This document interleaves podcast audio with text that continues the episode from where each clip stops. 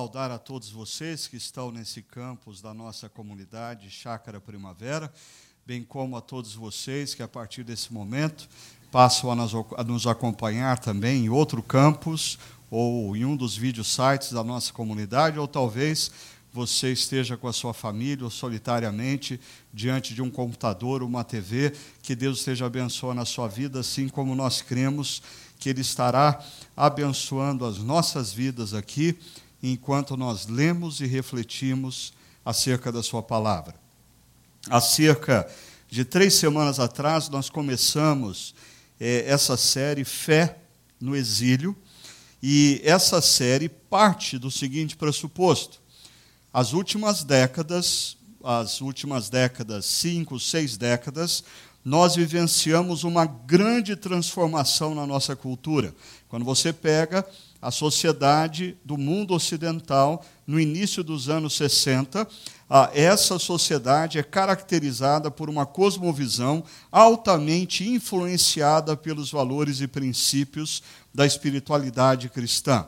Nós não estamos dizendo que a sociedade ocidental, do início da, da, da década de 60, ah, era uma sociedade cristã. Não.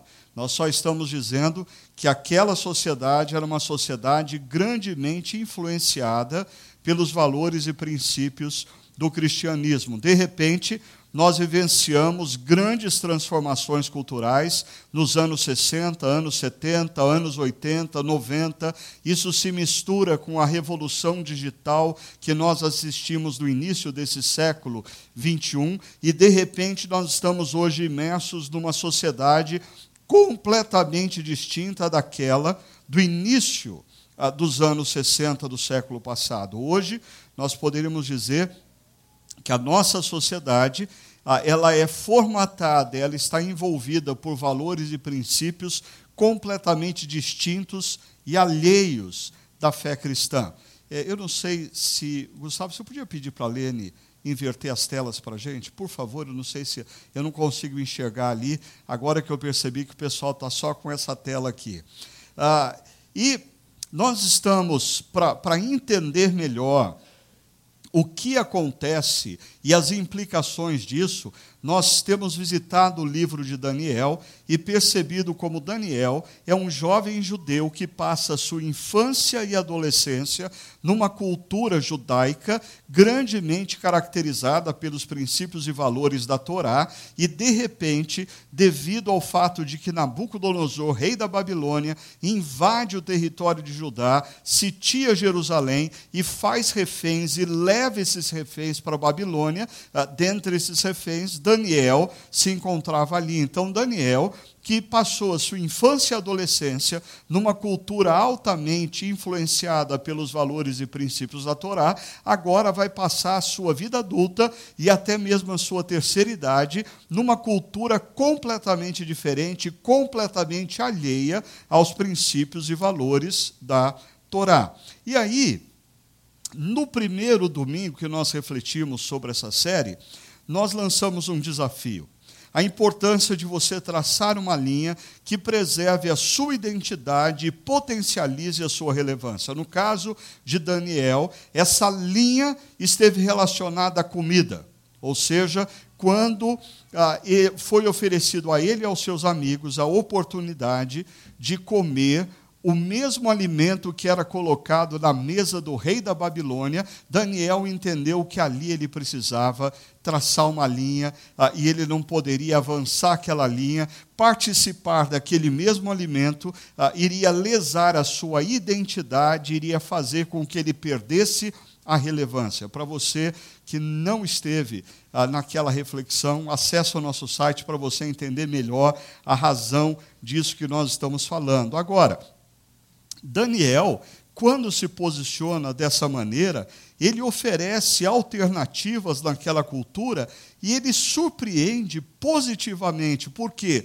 Quando ele diz: Eu não vou participar do alimento do rei, ah, o homem responsável pelos jovens até fica meio ressabiado, dizendo: rapaz, e se vocês tiverem uma saúde inferiores aos demais, como que eu vou ficar diante do rei? Mas, passado um determinado período, o texto bíblico diz que Daniel e seus amigos ah, estavam mais saudáveis do que os demais, ou seja, a postura de Daniel e dos seus amigos acabou sendo ah, uma alternativa na cultura ah, e, e surpreendeu positivamente. Deixa eu dar um exemplo de algo que aconteceu ah, dias atrás no nosso contexto brasileiro.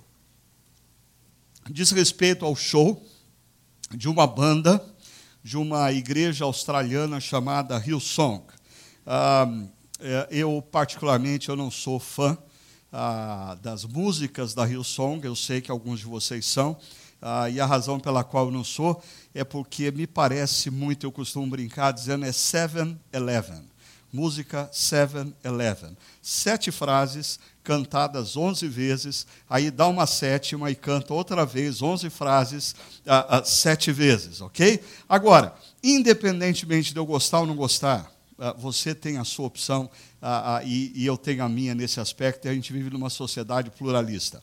O ponto que eu queria destacar é que essa banda esteve em São Paulo fazendo um show no último dia 9 de novembro, e um crítico de arte estava presente.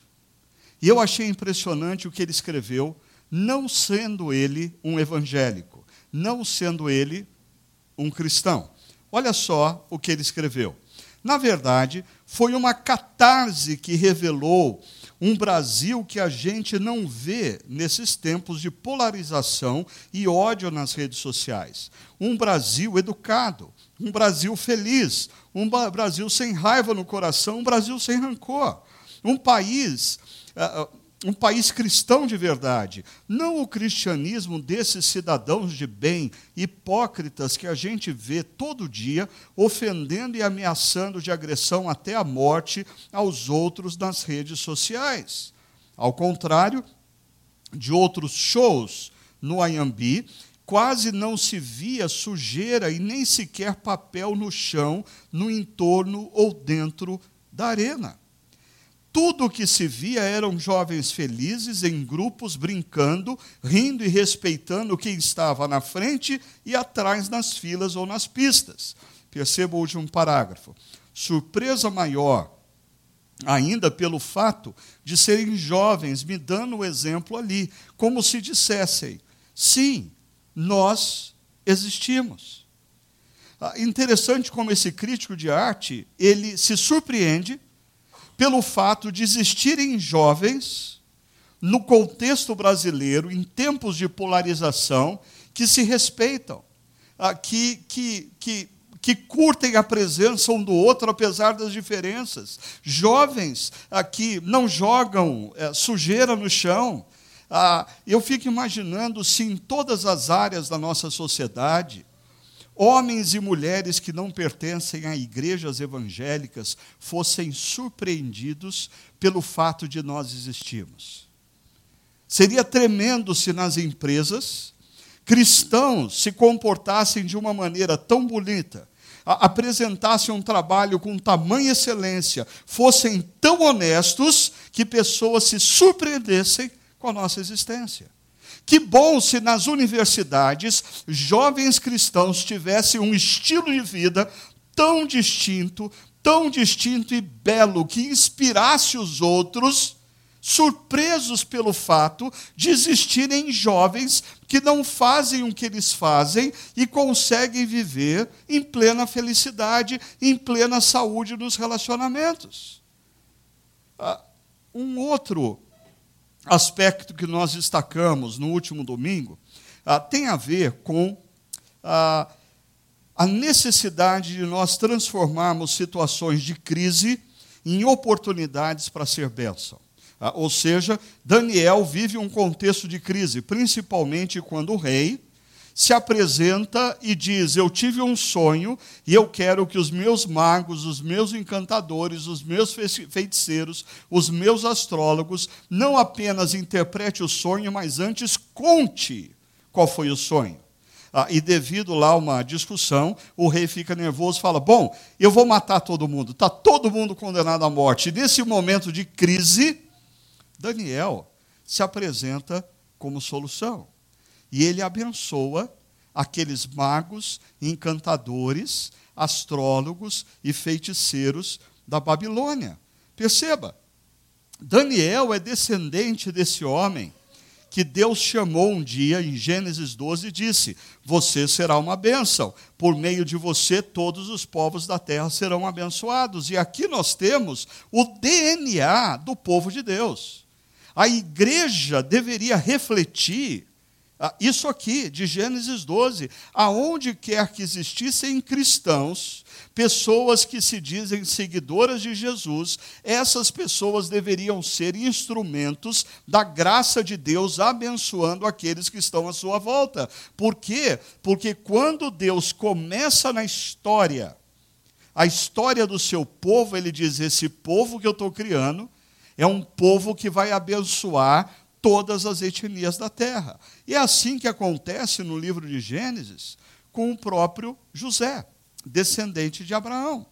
Quando ele, no Egito, é usado por Deus para abençoar não apenas o Egito, mas abençoar todos os povos da terra no momento de crise econômica, no momento de seca, no momento de falta de alimento. E agora nós chegamos então a Daniel.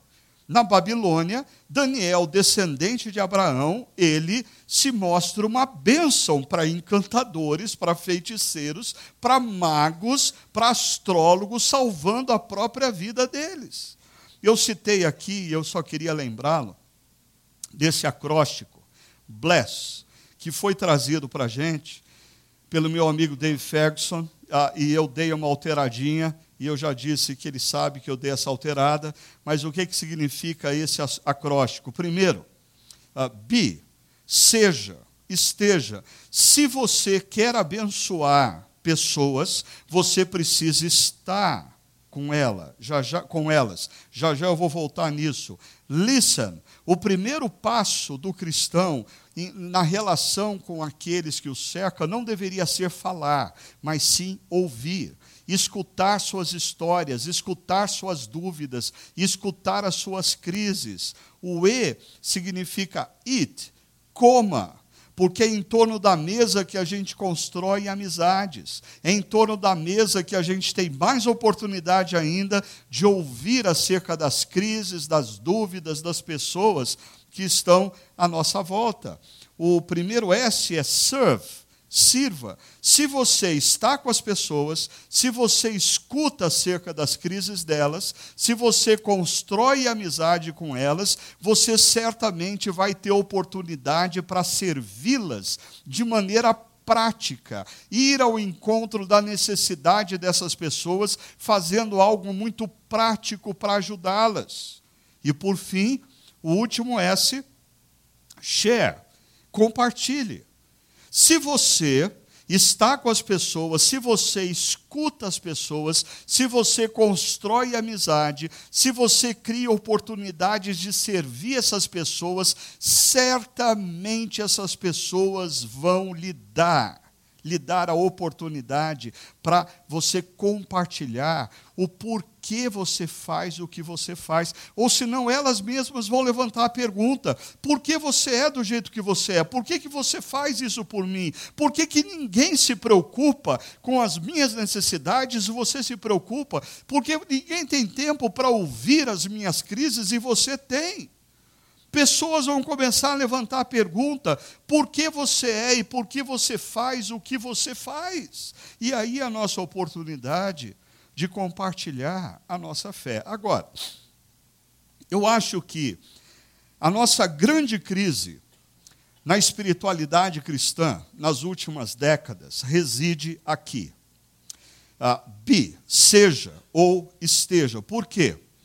Ah, eu diria que nos últimos, nas últimas cinco, seis décadas, ah, o tipo de mentalidade cristã que permeou a teologia da santificação nas nossas igrejas é grandemente caracterizada por uma santificação geográfica. Ou seja, eu me lembro que quando ainda adolescente ou jovem, e eu decidi seguir a Jesus, uma das primeiras coisas que eu ouvi na igreja é que eu não devia mais andar com os meus amigos da escola, eu não devia mais estar nas festas deles, eu não devia mais frequentar as reuniões com eles, porque eu tinha que frequentar a reunião dos adolescentes da igreja, eu tinha que frequentar os estudos dos jovens da igreja, e gradativamente a igreja me consumiu e me trouxe para um mundo à parte e me tornou parte de um gueto. E qual foi a consequência disso? Cristãos se ausentaram de áreas estratégicas da sociedade.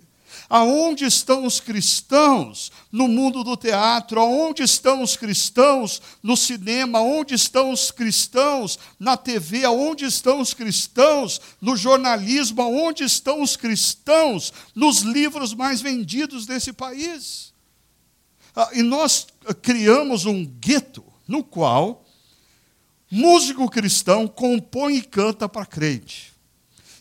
Escritor cristão escreve para crente.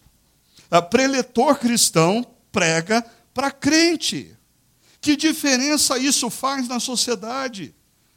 Nós deveríamos ter artistas de cinema, artistas de TV, altamente comprometidos com o reino de Deus, mas inseridos na cultura. Nós deveríamos ter pessoas que escrevem, ao invés de escrever 20 livros para crentes, deveria escrever um bom para não crente, para estar entre os 10 mais vendidos do nosso país. Ah, nós precisaríamos de jornalistas altamente comprometidos com a fé cristã no meio do jornalismo. Mas olha só, esse é o nosso grande problema. Como nós respondemos essa pergunta? No contexto de uma cultura pós-cristã, qual deve ser a postura do cristão? Alguns cristãos estão respondendo essa pergunta através da assimilação. Ou seja, ao invés de fazer diferença, eles estão se tornando iguaizinhos os que vivem na cultura. Os princípios e valores da cultura estão envolvendo, permeando e regendo a vida de inúmeros cristãos, pessoas que frequentam igrejas de domingo, que assistem ou escutam pregações domingo após domingo, de segunda a sábado, quando elas tomam decisões, elas tomam decisões nas mesmas bases de pessoas que não estiveram numa igreja de domingo. A sexualidade dessas pessoas é igualzinha de pessoas que nunca ouviram um sermão numa igreja evangélica. A maneira como elas constroem suas famílias não tem diferença nenhuma daqueles que se dizem uh, nunca terem lido a Bíblia. Por quê? Porque são cristãos nominais que estão se enganando, vindo a uma igreja domingo após domingo, participando de um ritual de purificação, ouvindo canções, orando e ouvindo uma pregação por uma hora, mas isso não está transformando mente, não está transformando o coração, não está transformando comportamentos, por isso, de segunda a sábado, eles não fazem diferença alguma na sociedade. Existe um outro grupo, que é o contraponto disso, que é o grupo que defende que nós, como cristãos, defender, que precisamos construir muralhas, nós precisamos fortalecer a igreja, nós precisamos nos reunir para estudar mais sobre as práticas espirituais, nós precisamos de profundidade teológica, e crente não tem que gastar tempo do mundo, tem que gastar tempo com a Bíblia, com a oração, com o louvor, com a igreja, e enche as pessoas de atividades. A pessoa passa o final de semana inteiro consumido por atividades da igreja e eles continuam não fazendo diferença nenhuma do lado de fora da igreja. Eles continuam não fazendo diferença nenhuma de segunda a sábado. Por sinal, os filhos desse tipo de crente, quando caem no mundo real, se perdem. Porque eles não sabem lidar com o mundo real. Eles foram criados numa bolha. A vida inteira eles estudaram escola cristã. A vida inteira, os amiguinhos dele, deles foram da escola bíblica dominical. A única coisa que ele sempre fez de final de semana foi brincar com os meninos e as meninas da igreja. E, de repente, quando ele sai da adolescência, entra na juventude vai para uma universidade, ele se perde completamente. Ele nem sabia que existia esse mundo do lado de fora da bolha. A terceira possibilidade que é a possibilidade que Cristo nos oferece. É a possibilidade da influência. Jesus, quando ora, em João capítulo 17, diz: Pai, eu não peço que o Senhor os tire do mundo, eu peço que o Senhor nos livre do mal mas eles precisam estar no mundo, porque eles são sal da terra, nas empresas, nas universidades, nos órgãos públicos. Eles são a luz do mundo, no cinema, no teatro, na literatura, na TV, nas novelas. Eles precisam estar no mundo para fazer diferença. Eles são sal da terra para manter valores na sociedade. Eles são luz do mundo para iluminar numa sociedade em trevas. Hoje em dia, uma expressão muito conhecida, pelo menos entre os jovens, é a expressão influencer. Né? Ah, porque fulano é um influencer. Ah, porque ciclano é um influencer. Ah, eu, eu, às vezes, eu me lembro de situações que eu estava viajando com os meus filhos e, de repente, um certo tumulto ah, na entrada do avião ou qualquer coisa parecida, aí todo mundo querendo tirar foto com um cara ou com uma garota, e eu olho, eu nunca vi a pessoa na vida. E aí um dos meus filhos fala: Não, essa pessoa é um grande influencer. Ah, mas por que, que ele é influencer? Ah, tem um blog que fala sobre comida, ah, tem um blog que fala sobre maquiagem, tem um blog que fala sobre assuntos banais do dia a dia. Esses são os influencers da nossa sociedade. A nossa sociedade os merece. Eles refletem a superficialidade da nossa sociedade, porque muitos param na frente da televisão para ficar assistindo um programa de pessoas que têm a necessidade de viver a sua vida privada em público. Por quê? Porque tem gente que paga para assistir. Houve um tempo que os influencers eles eram um pouquinho diferentes. Por exemplo, um homem como João Calvino, ele não apenas participou de uma grande revolução do pensamento cristão, mas esse sujeito se tornou governador da, da, de, de, de, Geneva, ou Genebra. Ah, e se você hoje tem algumas questões relacionadas ao saneamento básico da cidade, a coleta de lixo, tudo começou com esse homem, que foi um grande influenciador da sua época.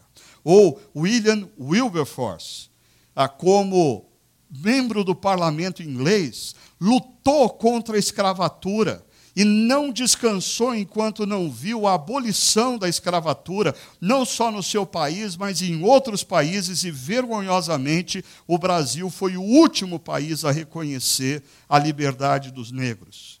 Ou uma mulher como Elizabeth Fry, que vendo a situação dos presos da Inglaterra, não se conteve e passou a lutar por uma reforma no sistema presidencial, Hoje está difícil, hein?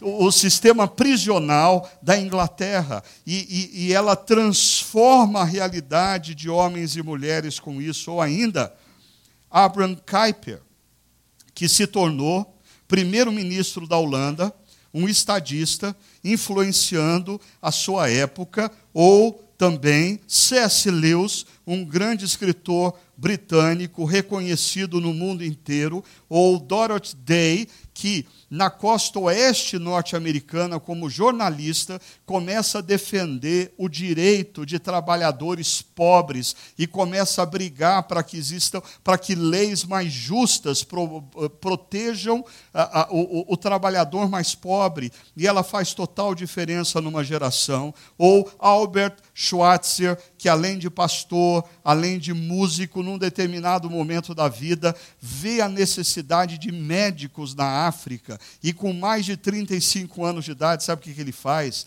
Ele vai fazer uma faculdade de medicina para poder servir como médico na África. E ele se torna não apenas um médico, mas ele constrói um hospital na África, atendendo milhares de pessoas. De repente, os alemães, durante a Segunda Guerra Mundial, o têm como um espião, trazem ele de volta para a Alemanha, colocam ele num campo de concentração, e quando a guerra termina, ele sobrevive, e sabe o que, que ele faz? Junta dinheiro e volta para a África para servir as pessoas como médico. Esse homem foi prêmio Nobel da Paz, assim como Desmond Tutu foi prêmio Nobel da Paz porque esteve lutando contra o regime de segregação racial na África do Sul, assim como Madre Teresa de Calcutá foi prêmio Nobel da Paz porque dedicou a sua vida para a mudança da realidade de pessoas miseráveis na Índia. O que esses homens e mulheres têm em comum ou tinham em comum? Eu diria. Primeiro, todos eles eram cristãos. Mas, diferentemente do tipo de cristão que nós temos nos dias atuais, eles tinham um altíssimo compromisso com a fé cristã. Talvez o compromisso maior deles não era com a própria profissão, mas sim com o reino de Deus. Uma outra coisa que esses homens e mulheres tinham era engajamento. Eles olhavam a sociedade ao redor e eles viam os desafios emergentes na sociedade como uma agenda, uma agenda do cristianismo, uma agenda que a fé cristã precisava ir ao encontro dela. Ainda, uma outra coisa que esses homens e mulheres tinham: competência. Todos eles, na área de atuação deles, eram altamente competentes no que faziam. E, por fim, eles eram pessoas capazes de influenciar. Eles mobilizaram outros na direção do bem. Eles contagiaram outros, fazendo uso da competência que eles tinham. Agora, eu queria me concentrar nessas duas últimas características com vocês competência e influência. Mas antes eu quero dizer uma coisa para vocês. Eu acho que nós não apenas vivenciamos inúmeras mudanças nas últimas décadas, como nós vamos viver ainda inúmeras mudanças na sociedade em que nós estamos inseridos e na igreja, na vida da igreja. Uma das mudanças que eu creio que nós vamos assistir mais e mais nos próximos anos é a seguinte: preste atenção, principalmente, ah, inclusive pastores. Eu acredito que nos próximos anos, mais e mais, o papel desempenhado por líderes religiosos, como pastores e padres, vai ser diluído, diluído diluído e vai se tornar a cada dia mais insignificante. Má notícia para quem está começando agora querendo ser pastor. Mas eu já percebo isso. Eu já percebo isso. Ah, vamos jogar as claras aqui. É, ah, hoje eu percebo que, por exemplo, as pessoas elas tomam decisões acerca das suas próprias vidas, com quem elas vão namorar ou vão deixar de namorar, com quem elas vão casar ou vão se divorciar, quando elas vão se juntar outra vez com outra pessoa. E quando um pastor passa na mente da pessoa, é para simplesmente informar e pedir para ele orar, porque a decisão já está tomada. Não existe hoje na mente de muitos cristãos, porque eles se tornaram secularizados e os valores do mundo secular valem muito mais para eles do que os valores da espiritualidade cristã. Não existe na mente de cristãos a necessidade de submeterem as suas mentes, os seus pensamentos, ah, os seus sentimentos, os seus desejos aos princípios e valores da palavra de Deus. E se eles forem conversar com um pastor para perguntar o que eles devem fazer, eles vão ouvir o que eles não querem fazer, então eles não vão conversar com o pastor e eles acham até que os pastores, em assuntos relacionados à sexualidade, família, divórcio, é, é, são tão bobinhos, são tão ultrapassados. Ou seja, líderes religiosos, pastores e padres, tendem a se tornarem cada vez mais insignificantes e no contexto da sociedade, a sociedade não os escuta. Por exemplo, eu acho que é outra ilusão que nós pastores temos. Ah, pastores elaboram sermões, e no dia de hoje, grandes pastores, grandes pregadores estão pregando por diversas igrejas no Brasil, alguns se sentindo altamente importantes, porque tem duas mil, três mil pessoas no auditório. Agora pergunta: quem são essas duas, três mil pessoas? Todos eles são crentes. Os artistas, não estão presentes nesse auditório.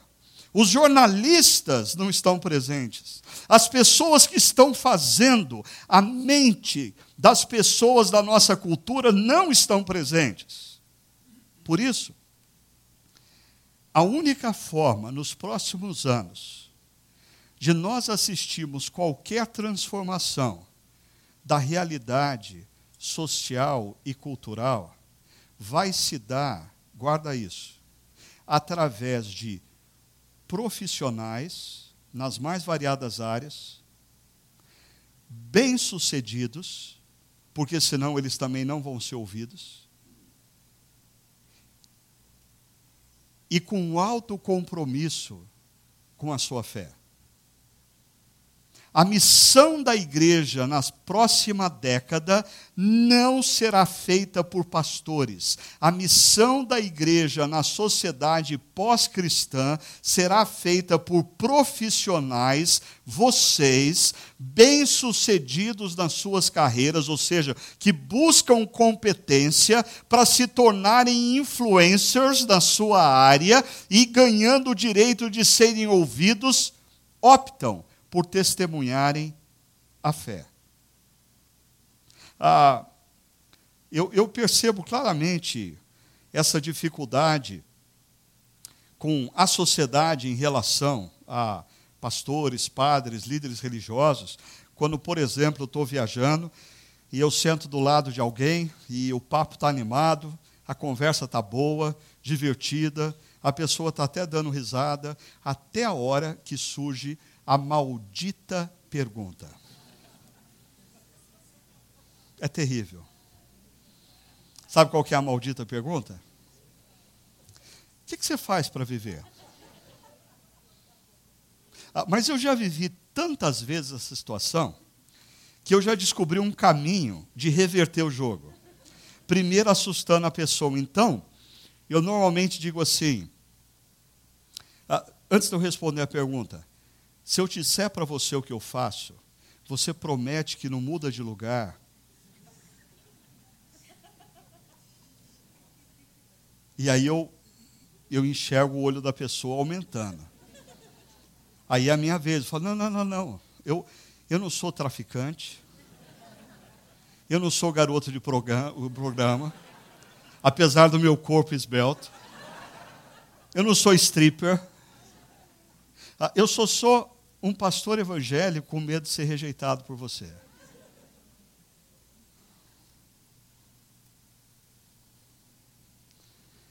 Perceba o que acontece na Babilônia de Daniel. Daniel e os seus amigos vão influenciar, não porque eles são sacerdotes religiosos, mas porque eles são profissionais com competência e, consequentemente, influência. Olha o que diz o texto do capítulo 1, a partir do verso 17. Esses quatro jovens, a esses quatro jovens, Deus deu sabedoria e inteligência. Essas duas palavras, elas podem parecer sinônimas, mas não são. A sabedoria é a capacidade de avaliar e discernir caminhos. Você pode ler muitos livros, não necessariamente você vai ter sabedoria. Você pode ser pós-graduado, você pode ter pós-doc em duas, três áreas e não necessariamente você tem sabedoria porque daí nós estamos falando de inteligência, capacidade. Duas coisas são muito importantes. Se você quer crescer em competência e ser alguém que vai influenciar o meio em que você vive. Deus deu a esses jovens sabedoria, capacidade de discernir os caminhos mas Deus deu a esses jovens inteligência, capacidade de compreender e elaborar e organizar informações. Mas o importante, nos dois casos, nós estamos falando de dádivas de Deus. Deus deu. Um dos grandes problemas de jovens profissionais bem-sucedidos que durante anos frequentaram igrejas é que eles se esquecem que quem deu a eles a sabedoria e a inteligência para eles se tornarem o que eles se tornaram foi Deus. No mundo secularizado, muitas vezes, profissionais que frequentam uma igreja de domingo creem piamente que eles são o que são de segunda a sábado porque eles são bons, porque eles são competentes, porque eles desenvolveram as suas habilidades e Deus não tem nada a ver com isso. Isso é muito sério, porque quando você acredita que você é o que você é, porque você se criou, você não sente responsabilidade em usar o que você é e o que você alcançou para a missão que Deus tem te dado. Você usa quem você é e o que você alcançou simplesmente para o seu próprio benefício, simplesmente para enriquecer, simplesmente para viver bem. E perceba, Deus dá sabedoria e inteligência para quê? Diz o texto, para que eles pudessem conhecer todos os aspectos da cultura e da ciência. Hoje nós temos dois tipos de jovens na igreja. Jovens que Deus deu sabedoria e inteligência, e eles acham que Deus deu sabedoria e inteligência para eles lerem todos os livros de teologia, para eles lerem as institutas de João Calvino, para eles lerem todas as dogmáticas, para eles lerem as confissões de Agostinho, mas eles continuam não compreendendo a cultura. Toda a teologia que eles têm não serve para nada. Por quê?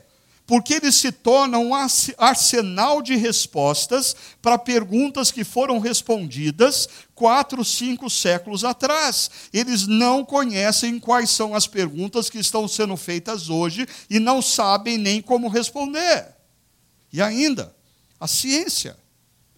Ah, eu diria, existem outros jovens que Deus deu sabedoria e inteligência, mas eles enveredam para a ciência sem qualquer senso crítico, sem qualquer capacidade de discernimento. Deixa eu mostrar para você um vídeo de uma astrônoma cristã. E quão importante é nós temos homens e mulheres no contexto da igreja que recebem de Deus sabedoria e inteligência para lidar com a cultura, ou, nesse caso que eu vou mostrar para vocês, para lidar com a ciência, sem medo, sem medo de perceber a presença de Deus em inúmeras manifestações da própria criação. Dá uma olhada nesse vídeo, por favor.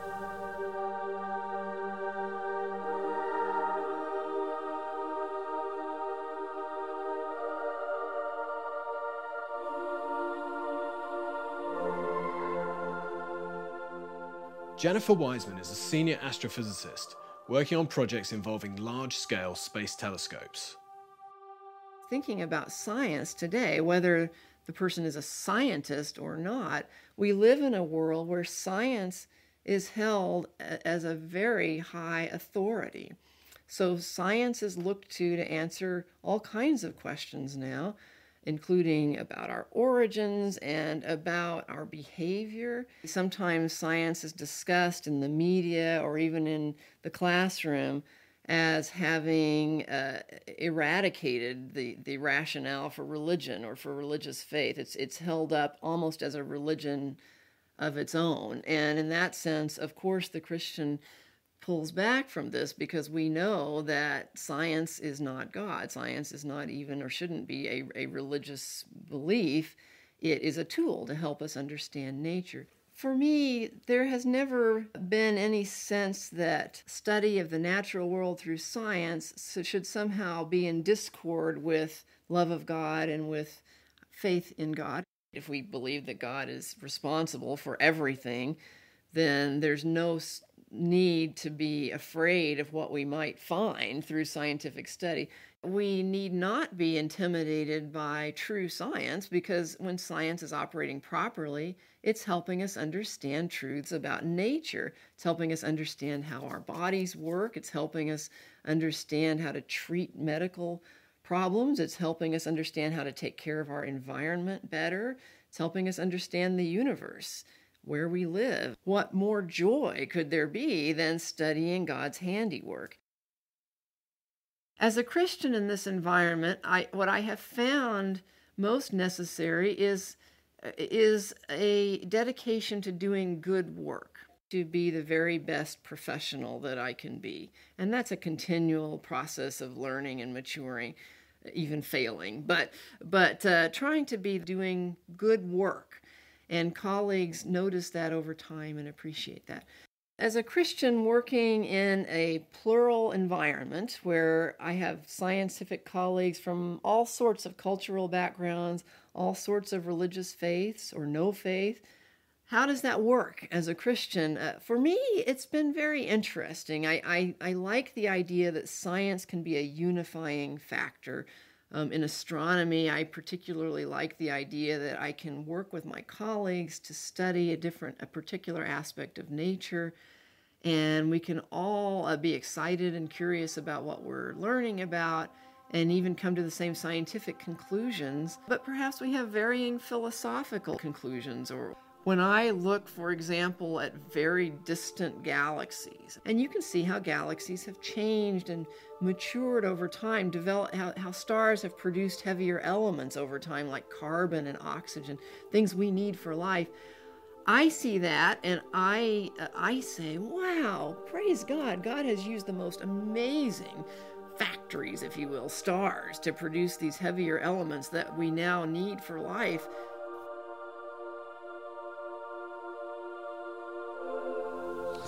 Perceba então, Deus dá a esses jovens na Babilônia sabedoria e inteligência para que eles pudessem olhar a sociedade e compreenderem os aspectos da cultura e da ciência.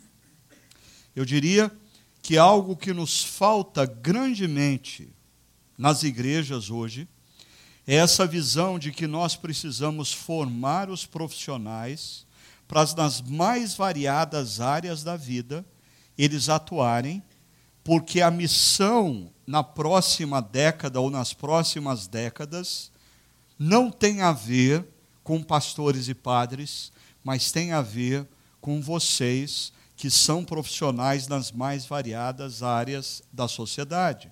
É verdade que Deus dá a Daniel um aspecto sobrenatural, uma competência uh, de interpretar sonhos e visões. No entanto, se você lê a história de Daniel, você percebe claramente o seguinte: essa intervenção sobrenatural acontece de maneira pontual. No dia a dia, a carreira de Daniel e dos seus amigos é construída baseado na sabedoria e inteligência, na responsabilidade de serem competentes no que eles faziam. Assim, olha só o que diz ainda o texto ao final do tempo estabelecido pelo rei, para que os jovens fossem trazidos à sua presença, depois de três anos de treinamento, o chefe dos oficiais os apresentou ao rei, Nabucodonosor. O rei conversou com eles e olha só, e não encontrou ninguém comparável a Daniel, Ananias, Misael e Azarias. Eu diria, em todas as áreas profissionais, em todas as dimensões da nossa sociedade. Discípulos de Cristo que compreendem que receberam de Deus toda a capacitação necessária para o cumprimento da sua vocação, deveriam ser tidos como os melhores nas suas áreas.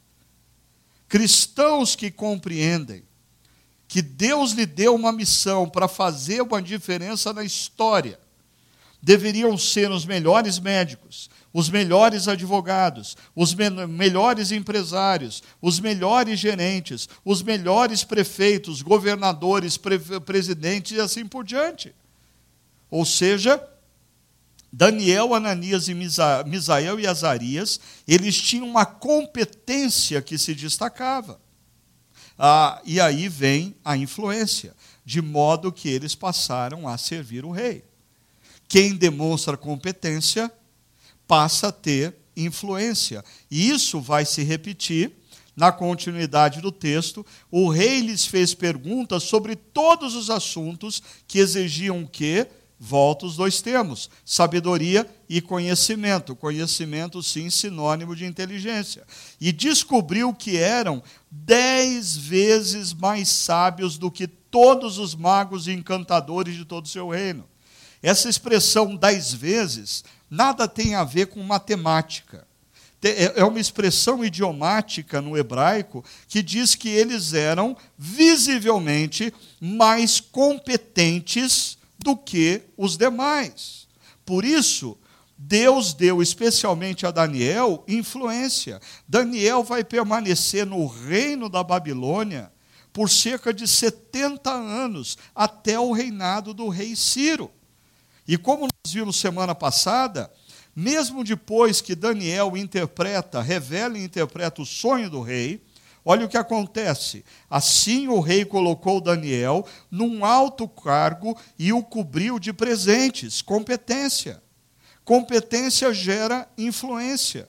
Ele designou Daniel como governante de toda a província da Babilônia e o encarregou de todos os sábios da província. Além disso, a pedido de Daniel, e aqui é a prova que de fato essa influência que o rei disse que Daniel teria, não era balela, era de fato, diz o texto. Além disso, a pedido de Daniel, o rei nomeou Sadraque, Mesaque e Abednego, ou seja, os amigos de, de Daniel, como parte da equipe de administradores da província da Babilônia, enquanto o próprio Daniel permanecia na corte do rei. Competência gera influência. E influência demanda responsabilidade. Porque se você é um profissional competente na sua área, você vai ser elevado a uma posição de influência. Competência gera influência, mas influência demanda responsabilidade, porque quando você se torna um profissional influente, você pode usar essa influência para o seu benefício próprio, ou você pode usar essa influência para a agenda de Deus, para a agenda do reino de Deus, ou seja, beneficiar e abençoar as pessoas ao seu redor. Deixa eu mostrar isso para vocês num pequeno gráfico. Se a Lene quiser jogar aqui na tela, ah, talvez possa ajudar alguns. Ah, perceba essas duas linhas, a linha da competência e a linha da influência. Quando você pega nós temos as profissionais que têm baixa competência e baixa influência, por consequência. Mas quando esses profissionais se dizem cristãos e são de baixa competência e baixa influência, isso é gerado porque eles têm uma visão da vida e da profissão apática e eles não conseguem compreender que o que eles fazem de segunda a sábado está diretamente relacionado à fé que eles possuem. Ou seja, o que eles são de segunda a sábado nas mais variadas dimensões tem a ver com a missão que Deus deu a eles. Mas porque eles não conseguem compreender isso, eles têm baixa competência e, consequentemente, baixa influência. Agora, nós temos esse profissional aqui, em amarelo, atenção, ele tem alta competência, mas baixa influência cristã. Ele não influencia o meio em que ele está com os valores e princípios do reino de Deus.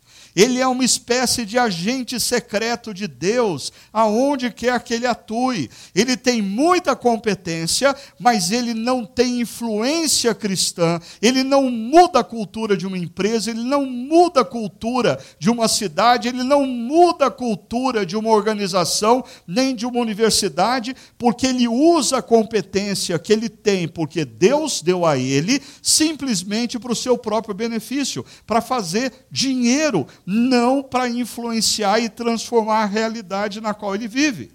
Agora, existe um outro tipo de profissional, e aqui o vermelho é perigo.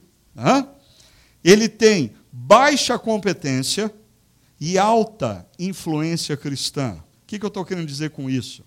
Ele é tido pelos profissionais do seu meio como incompetente.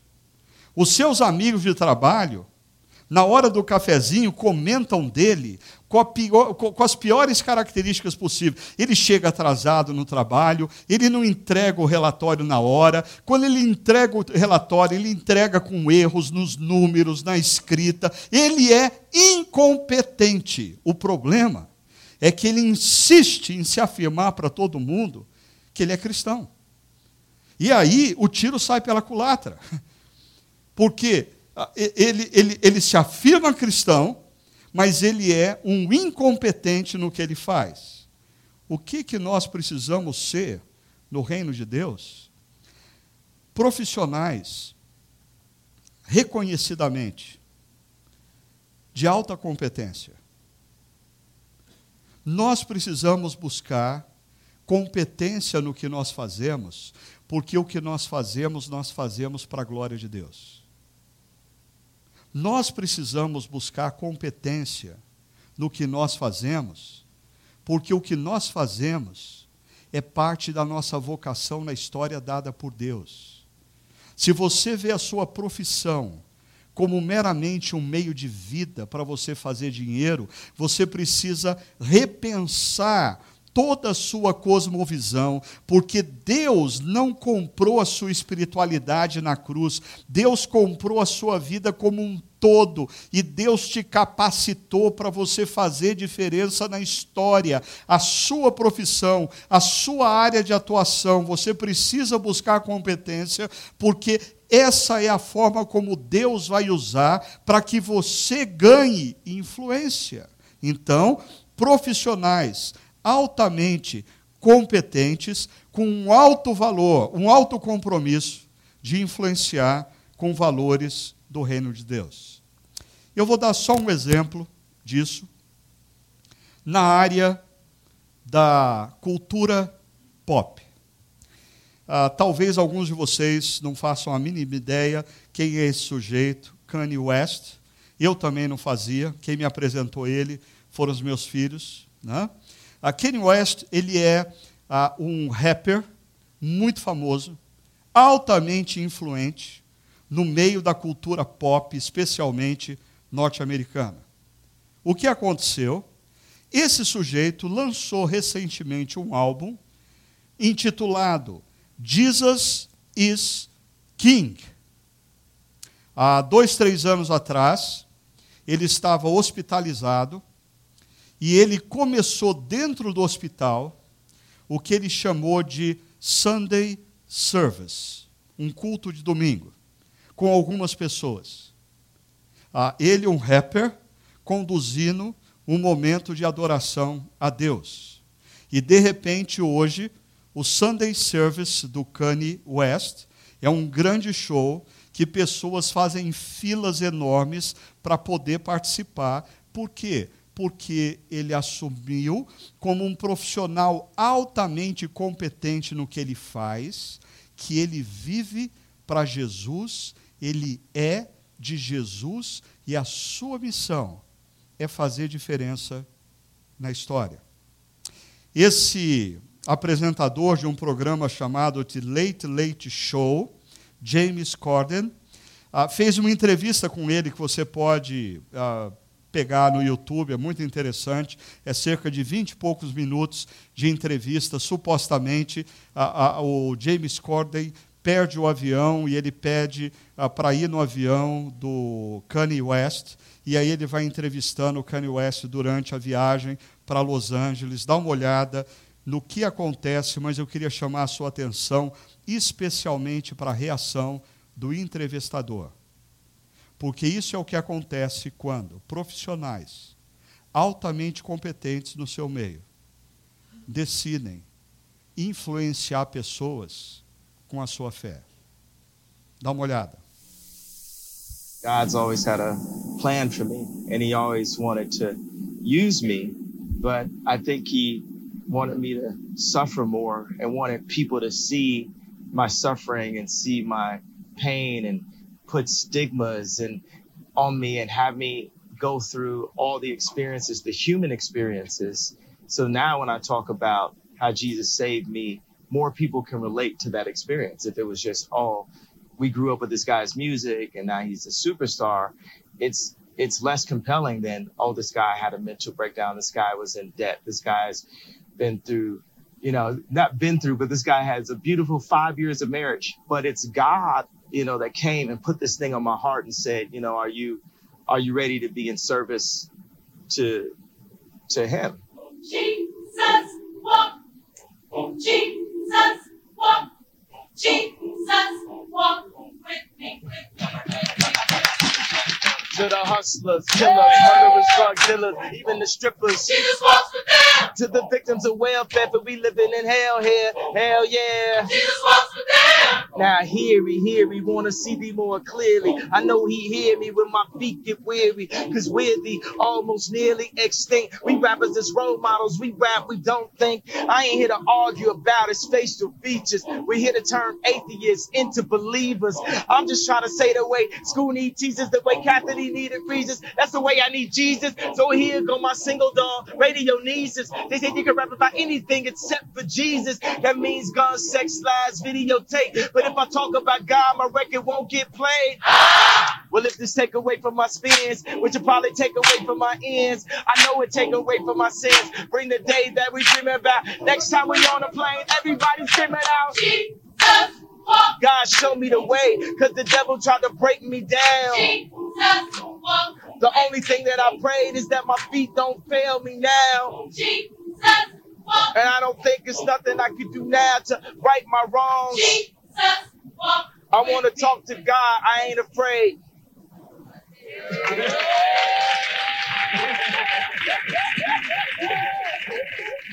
What do you say to people who would say, and there will be people that will say, I don't believe it.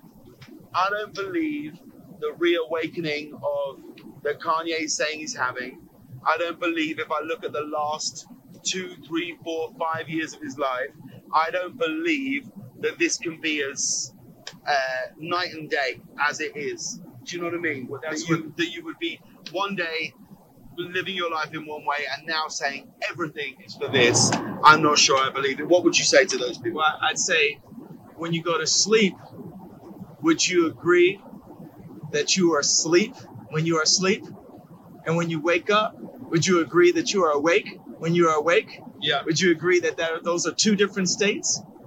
People who don't believe are walking dead. They are asleep. And this is the awakening. Quem você acha que tem mais influência em falar isso? Um pastor no púlpito no domingo? Ou Ken West diante de milhões de pessoas assistindo esse programa?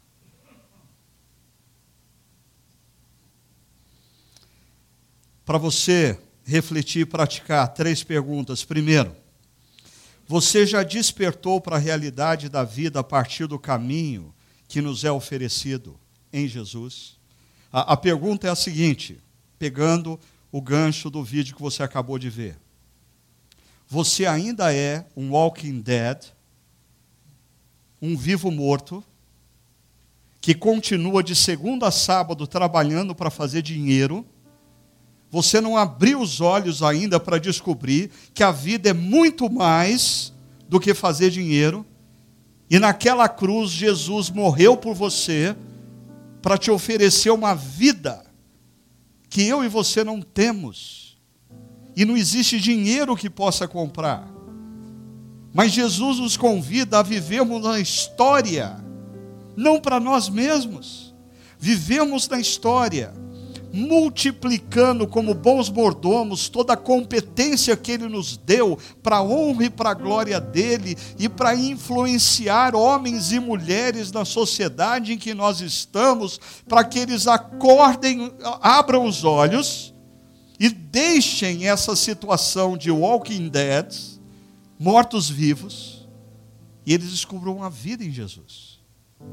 Essa é a sua responsabilidade mais e mais essa vai ser a sua responsabilidade e não a minha.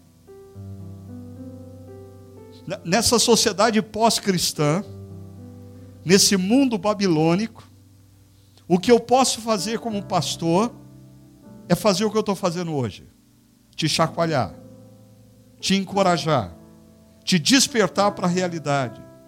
Mas os seus amigos só vão encontrar a salvação em Jesus se vocês, como profissionais, com as suas vidas, demonstrarem competência e com os seus lábios compartilharem acerca da fé em Jesus. Ainda, como discípulo de Jesus, você é conhecido por sua competência e excelência profissional. Porque, desculpa, se você é daquele funcionário que dá muito trabalho para o seu chefe, se você é do cara que só cumpre prazo se o seu chefe fica fungando no teu cangote, se você é do cara que quando entrega o relatório, entrega com dados errados, se você é conhecido como um problema na sua empresa ou na sua organização, você está fazendo um péssimo trabalho para Jesus você precisa buscar a partir de hoje competência para ser um dos melhores da sua área. Você precisa perceber que quando Jesus te chama para segui-lo, Jesus te, Jesus te desafia a romper a zona de conforto da mediocridade e a se tornar alguém excelente no que faz porque você o faz para a honra e para a glória dele e como parte da sua missão na história. E por último, tem você usado a sua influência para a promoção dos valores do reino de Deus e para o testemunho da sua fé? Ou no seu meio de trabalho, apesar de você ser um profissional com influência, você é um agente secreto do reino de Deus? ninguém nunca ouviu dos seus lábios acerca da sua fé. Você nunca verbalizou a sua opção pelos valores e princípios do reino de Deus na sua rede de amigos e conhecidos. Eu queria convidar você para, tendo essas perguntas em mente, fecharem os seus olhos e terem um momento de oração. Como você vai responder a Deus diante do desafio de usar toda a competência que Deus te deu para a honra e para a glória dele e para influenciar o seu meio de trabalho, a sua área profissional, o seu meio de atuação. Se coloque na presença de Deus e ore nesse instante.